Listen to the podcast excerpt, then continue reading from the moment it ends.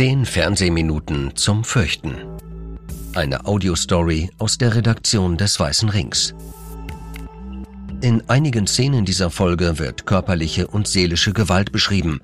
Wem es damit nicht gut geht, hört sich diese Folge bitte nicht alleine an.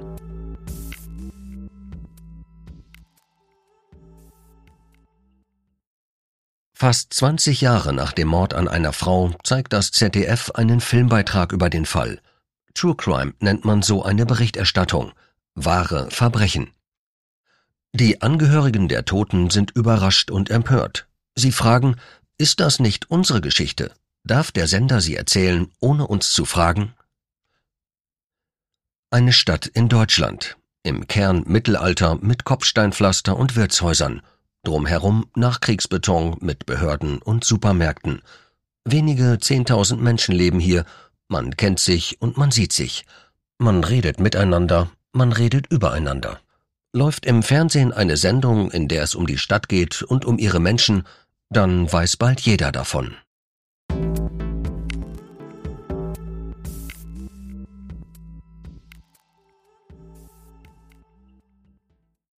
Teil 1 der Schock. Unsere Geschichte? Im Fernsehen? Das kann nicht sein. Petra Meyer ist fassungslos, als die Anruferin aufgelegt hat. Fast 20 Jahre ist es nun her, dass ihre Schwester ermordet und der Ehemann der Schwester als Mörder verurteilt wurde. Und jetzt soll es im ZDF wieder einen Bericht über den Mord geben? Warum? fragt sich Petra Meyer. Sie schaltet den Fernseher an in der Mediathek findet sie schnell den Beitrag, von dem die Anruferin ihr berichtet hat.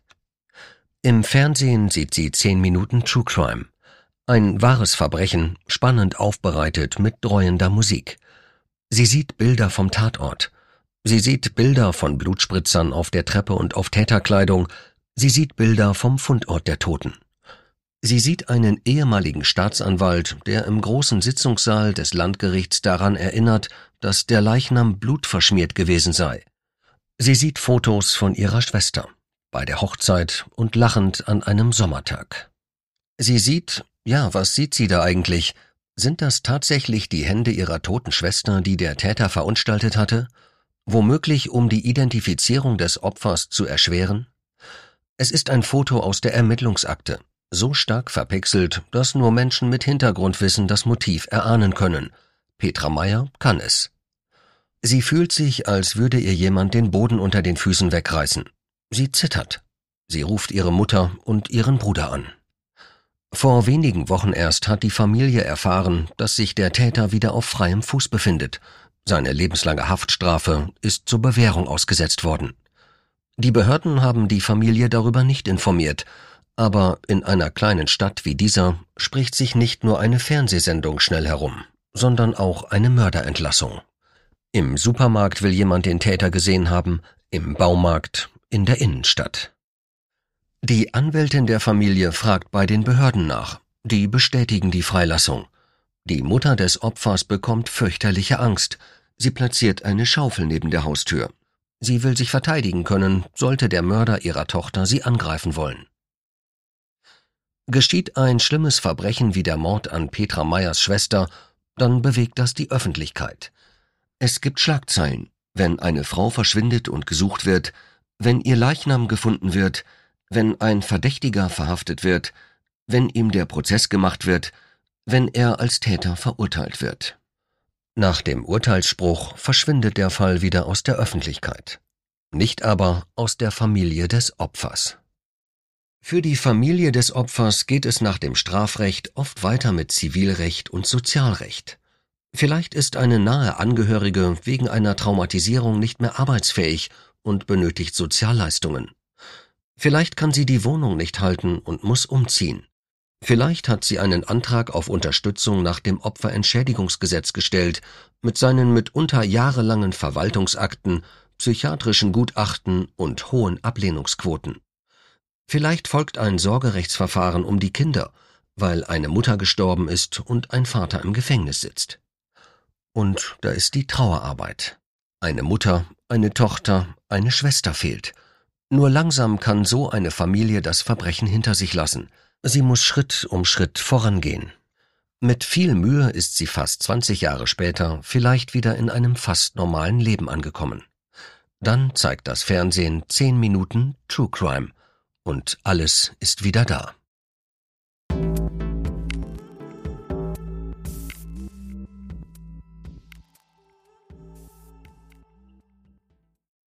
Teil 2 Die Wut Dies ist eine Geschichte, wie sie Verbrechensopfer immer wieder erleben. Anders als im Fernsehbeitrag fehlen hier bei uns aber identifizierbare Details. Bei uns trägt die Stadt keinen Namen, die ZDF-Sendung auch nicht, und Petra Meyer heißt nicht wirklich Petra Meyer.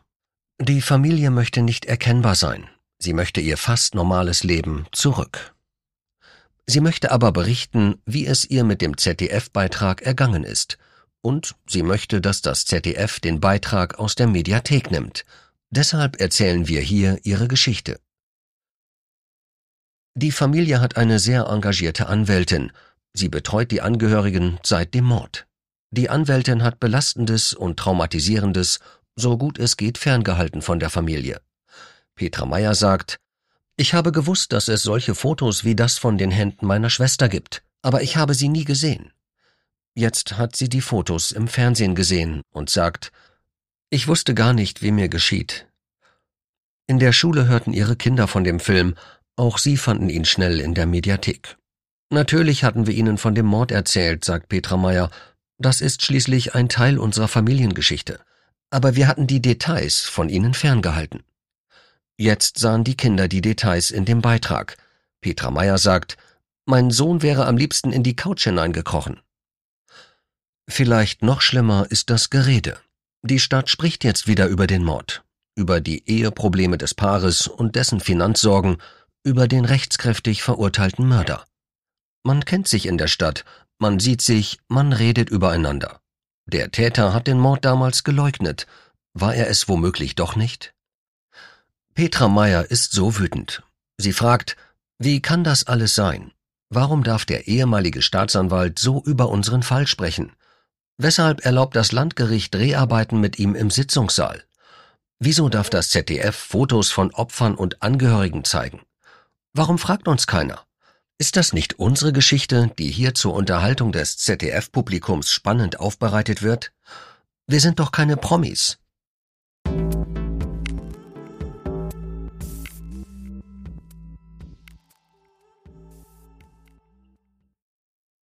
Teil 3 Fragen und Antworten Der Weiße Ring fragt in der Stadt beim Landgericht nach.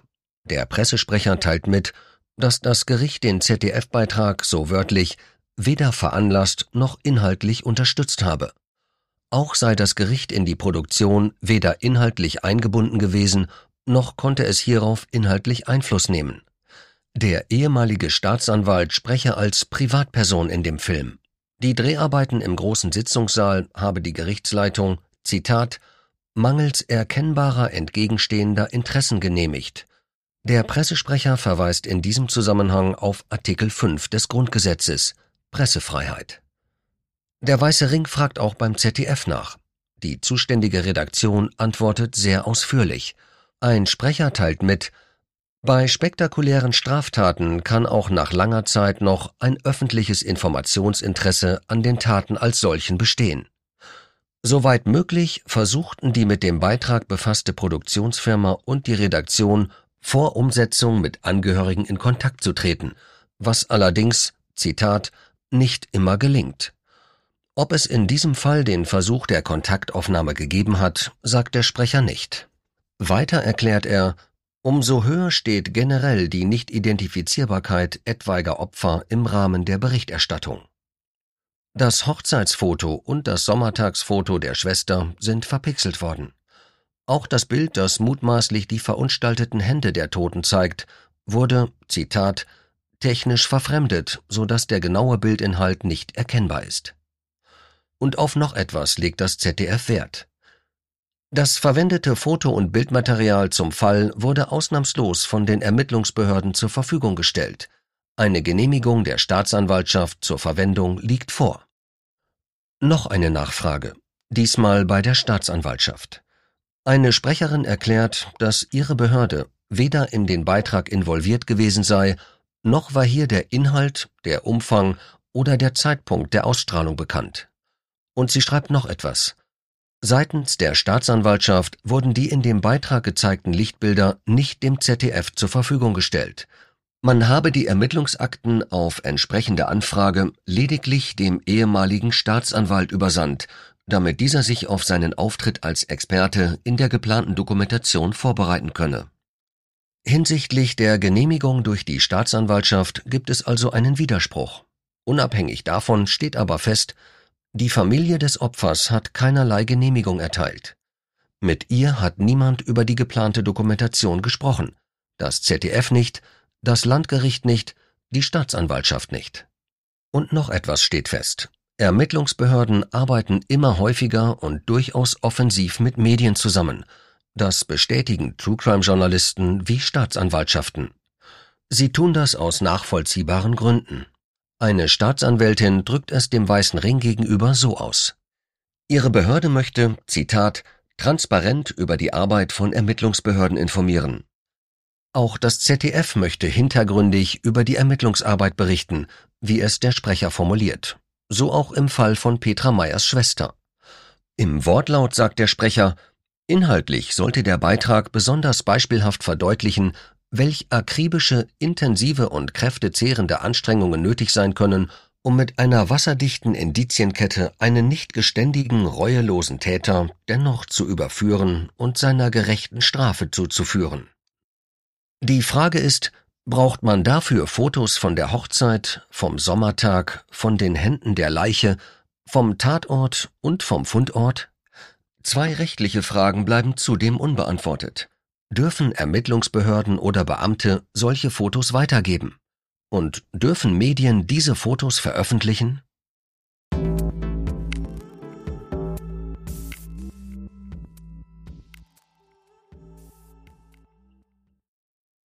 Teil 4 Recht und Gesetz Professor Dr. Christian Scherz ist einer der bekanntesten Medienanwälte in Deutschland, ein Fachmann für das Persönlichkeitsrecht. Er vertrat und vertritt Prominente wie den Showmaster Günther Jauch und den Fußballer Cristiano Ronaldo. Er setzt sich für die Rechte von Betroffenen genauso ein wie für die von Beschuldigten. Nach den Machtmissbrauchsvorwürfen gegen Julian Reichelt, den ehemaligen Chefredakteur der Bild-Zeitung, oder gegen Dieter Wedel, den Fernsehregisseur, stand Scherz an der Seite der mutmaßlichen Opfer. Im Fall der Vorwürfe gegen die Band Rammstein vertritt seine Kanzlei den beschuldigten Sänger Till Lindemann. Auf die Frage, ob Ermittlungsbehörden in Fällen wie dem von Familie Meyer Bildmaterial an Medien weitergeben dürfen, antwortet Scherz Nein, denn da sind Rechte Dritter betroffen. Ein einfaches Beispiel für eine Rechtsverletzung ist das Foto des späteren Mordopfers vom Sommertag. Das Bild hat Petra Meyer gemacht. Das Urheberrecht liegt bei ihr. Ohne dass sie ihr Einverständnis gegeben hat, darf grundsätzlich keine Ermittlungsbehörde die Veröffentlichung des Fotos für eine True Crime Dokumentation genehmigen und kein Fernsehsender das Foto zeigen. Petra Meyer stellte das Foto der Polizei für die Fahndung nach ihrer verschwundenen Schwester zur Verfügung. Für eine andere Verwendung gab sie ihr Einverständnis nicht. Christian Scherz ist der Meinung, dass Ermittlungsbehörden nach Abschluss von Verfahren mitunter eine Pressearbeit betreiben, die, Zitat, problematisch ist. Um private Fotos wie im Fall von Petra Meyer weiterzugeben, bräuchte es eine Ermächtigungsgrundlage. Für Scherz gibt es nur eine einzige, Fahndungszwecke, etwa die Suche nach einer vermissten Angehörigen. Er sagt, ist der Fall abgeschlossen, sehe ich keine Ermächtigungsgrundlage, aber auch sonst keine Berechtigung, Bildmaterial, an dem Rechte Dritter bestehen, an Medien abzugeben oder diesbezüglich Rechte einzuräumen. Der Fall der toten Schwester ist seit fast 20 Jahren abgeschlossen. True Crime Beiträge können weitere Rechte verletzen. Das Recht am eigenen Bild zum Beispiel und das allgemeine Persönlichkeitsrecht. Das Recht am eigenen Bild erlischt zehn Jahre nach dem Tod. Das allgemeine Persönlichkeitsrecht bereits mit dem Tod. Darüber hinaus sind Verstöße gegen den sogenannten postmortalen Achtungsanspruch möglich, der sich aus der in Artikel 1 des Grundgesetzes garantierten Menschenwürde ableitet. Aber wie ist es, wenn Medien die Fotos von Opfern verpixeln und technisch verfremden, so wie es das ZDF im Fall von Petra Meyers Schwester getan hat? Der Sprecher der verantwortlichen Redaktion sagt, im Beitrag selbst wurde penibel darauf geachtet, dass keine identifizierende Berichterstattung stattfindet. Medienanwalt Scherz sagt hingegen, Verpixeln ist zumeist ein Alibi. Solange eine Erkennbarkeit gegeben ist, und sei es auch nur für Angehörige, ist es trotzdem eine Verletzung des Rechts am eigenen Bild, und allein durch die Benennung des Falls ist eine Erkennbarkeit auch bei gepixelten Bildern gegeben. Der Film über Petra Meyers Schwester nennt den Namen der Stadt, den Vornamen von Opfer und Täter und den abgekürzten Nachnamen. Er zeigt das Wohnhaus der Familie und die Straße, an der es steht. In einer Stadt, in der man sich kennt und sieht und übereinander redet, wissen alle, um wen es geht.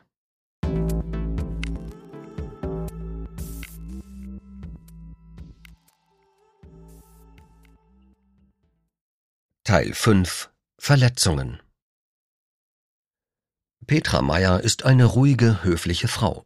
Wenn sie über den ZDF-Beitrag spricht, rutscht ihr aber doch ein Kraftausdruck heraus. Sie schimpft, ich fühle mich verarscht. Ihrer Mutter gehe es schlecht, die Bilder von damals suchten sie wieder heim. Mit den Bildern seien auch die fast 20 Jahre alten Fragen wieder da. Warum habe ich das alles nicht kommen sehen? Warum habe ich nicht eingegriffen? Warum konnte ich meine Tochter nicht retten? Neulich hat Petra Meyer einen True Crime Beitrag im Fernsehen gesehen. Es war ein vergleichbarer Fall, es ging um einen Mord. Sie nahm Kontakt zur betroffenen Familie auf. Die Angehörigen waren genauso empört und verletzt wie sie. Niemand hatte mit ihnen über den geplanten Film gesprochen. Petra Meyer sagt, wenn ich früher so einen Film gesehen habe, dann habe ich oft gedacht, warum haben die Angehörigen das zugelassen? Jetzt weiß ich, die haben gar nichts zugelassen. Sie wussten nichts davon. Die Angehörigen werden einfach nicht gefragt.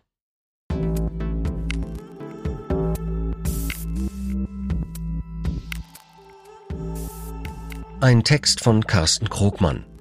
Gesprochen von Robert Warren.